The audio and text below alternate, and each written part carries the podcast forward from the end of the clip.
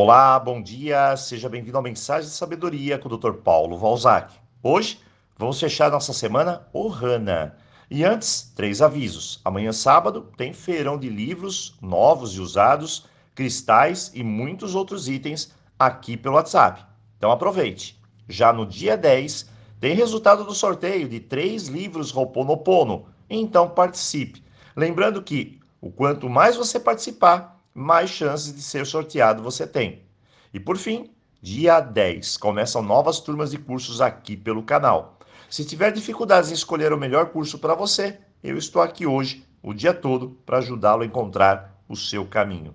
E vamos à mensagem do dia. Ohana, família, nosso ponto de apoio, mas também pode ser nossa fragilidade. O que será que acontece em nossa família que nos deixa marcas tão profundas a ponto de muitas vezes travar minha vida adulta. Bem, essas marcas são chamadas de feridas. Elas se instalam em nossa criança interior, um termo para determinar a criança dentro de nós, o nosso subconsciente, onde guardamos as nossas emoções e sensações mal resolvidas. Maria tem uma ferida central. Na infância, ela teve uma sensação de não ser amada o suficiente. Isso gerou uma marca, a carência, que clama por amor, atenção, afeto, carinho.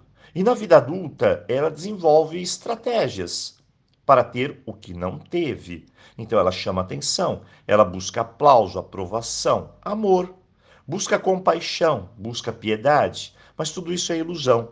Ela precisa da cura, amar-se, melhorar sua autoestima, cuidar-se. Márcia tem uma ferida central. Na infância, ela teve uma sensação de incapacidade. Ela se sente incapaz de enfrentar as coisas, as situações, tem medo, tem inseguranças, bloqueios e ela precisa de apoio. Então, ela procura pessoas que lhe dão segurança. Às vezes, foge da realidade, se esconde nas ilusões felizes, disfarça, enfeita, mas o que ela precisa é curar-se ter mais fé em si, mais autoconfiança. Rita tem uma ferida central. Na infância, ela teve uma sensação de insignificância. Eu não tenho valor. Eu não sou nada. Não sou reconhecida, valorizada. E assim, criou dentro de si a ansiedade, a insatisfação, o vazio. Hoje adulta, ela faz de tudo para compensar isso para se valorizar, para ter aplauso, ser reconhecida pelos outros.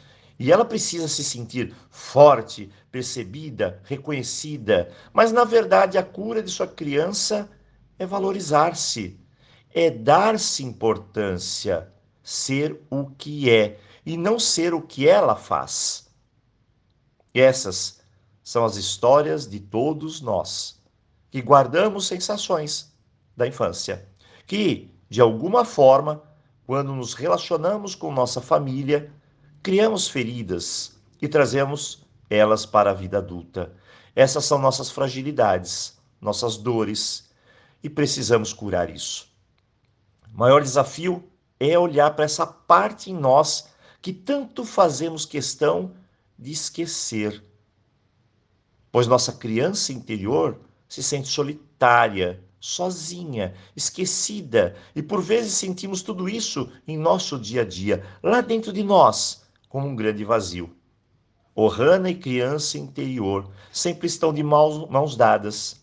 E precisamos aprender a ouvir nossa criança esquecida, entendê-la, ver do que ela precisa, levar o nosso amor a nós mesmos através dela amar, apreciar, educar, ensinar. E como diz a oração da criança, que eu seja capaz de te mostrar todos os dias que você não precisa da aprovação de ninguém, que você não precisa que pais, filhos, amigos, marido ou sociedade te complete ou te aceite. Você se basta.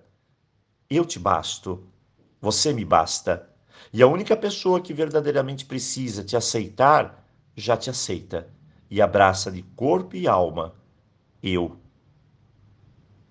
Hoje eu desejo uma boa reflexão, um tremendo final de semana e, claro, aloha! Nos vemos na segunda-feira, se assim Deus quiser. Um abraço.